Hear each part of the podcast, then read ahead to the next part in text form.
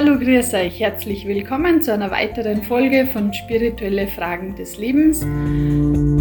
Heute darf ich wieder mit dem Franz Forsthuber ein Interview machen. Hallo Franz. Hallo Veronika. Der ist jetzt ganz frisch zurückgekommen von Kirpalsager vor ein paar Tagen. Und eben über Kirpalsager haben wir eh schon ein paar Folgen gemacht. Wer es gerne nachhören möchte, wir verlinken es unten. Und ja, und jetzt wird mich sehr interessieren, wie es drüben so gelaufen ist in Kirpalsaga in Indien, was so an Neuigkeiten gibt, beziehungsweise ähm, ich habe schon gehört, in der Landwirtschaft hat sie ziemlich viel da und vielleicht kannst du ein bisschen was erzählen drüber. Ja, ich war überrascht, wie groß die landwirtschaftlichen Flächen sind. Alles biologisch, bitteschön. Und es werden jetzt in kürzester Zeit sehr viele verschiedene, teilweise sogar für uns exotische Früchte reifen, sodass jeder, der dort hinkommt, allein schon mal durch die Früchte verwöhnt wird. Mm, das hört sich gut an. Ja, es wird noch viel besser schmecken. Ja. Da gebe ich eine Garantie. Und das gehört alles zu Kirpalsager dazu? Gehört alles zu Kirpalsager. Ich war überrascht, wie viele Ländereien da dazugehören. Mhm. Und fast alles in Permakultur mit Obstbäumen der verschiedensten Art und Weise. Und ähm, da sind drüben sind Gärtner oder Verantwortliche ja, vor Ort? Ja, da gibt es Verantwortliche vor Ort. Und in Indien ist Kirpalsager auch von, auch von Seiten der Regierung her ein Vorzeigeprojekt, wenn es um biologische Landwirtschaft geht. Da drüben sind ja die, äh, die Böden sehr sandig mit sehr wenig Humus. Der ganze Humus muss ja wieder aufgebaut werden. Und das funktioniert mit unseren Rezepturen, ayurvedische Rezepturen, mhm. super. Man sieht bereits gewaltige Verbesserungen in der Humusqualität. Sehr gut. Und ähm, eben wenn es jetzt gerade um die Landwirtschaft geht, die das Obst und Gemüse, das wird direkt in Kirpasager gebraucht, aber auch verkauft, oder? Ja, natürlich. Wird auch sehr viel verkauft.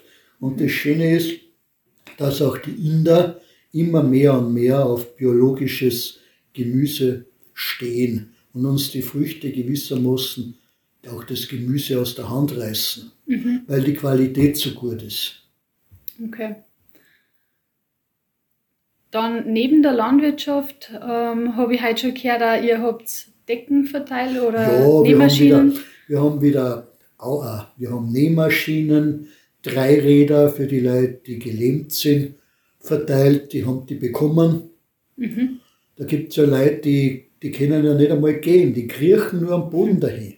Aber wenn du jetzt da so ein Dreirad hast, kannst mit der Handkurbel das Werkel in Bewegung setzen und hast eine ganz neue, bessere Lebensqualität. Mhm.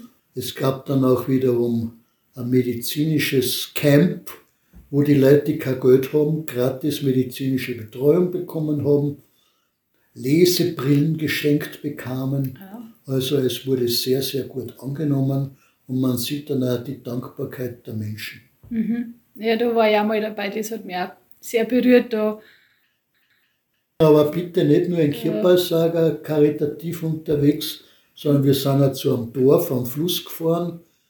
Also in ärmsten Verhältnissen leben dort die Leute, aber sie sind glücklich interessanterweise. Mhm. Viel glücklicher als die Leute im Westen, die alles haben. Und die Leute haben wir dann Pullover, Decken und so weiter gespendet, das, was sie halt vor Ort gerade gebraucht haben. Mhm. Ja, da merkt man sicher die Dankbarkeit dann. Oh, all, allerdings. Ja.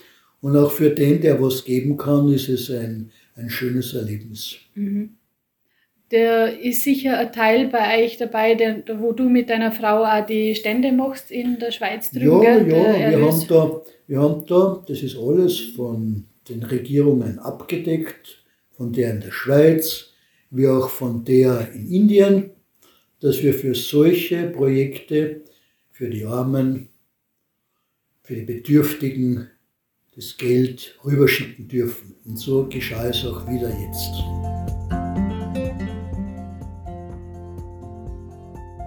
Eine Schule ist ja auch drüben. Ja. Wie ist das jetzt gewesen mit dem Homeschooling? Ja, das Homeschooling war ein voller Erfolg. Mhm. Äh, die, die Eltern sind neben ihren Schülern oft äh, gesessen, als die sich mit dem, mit dem Homeschooling beschäftigt haben, die Kinder, und sahen, wie sorgfältig wir das alles machen und vorbereiten. Und äh, diese Information verbreitete sich wie ein Lauffeuer um die, in den Dörfern rings um Kirpalsaga. Das sind vielleicht 40 Dörfer, aber mit vielen hunderttausenden Bewohnern, alles zusammen.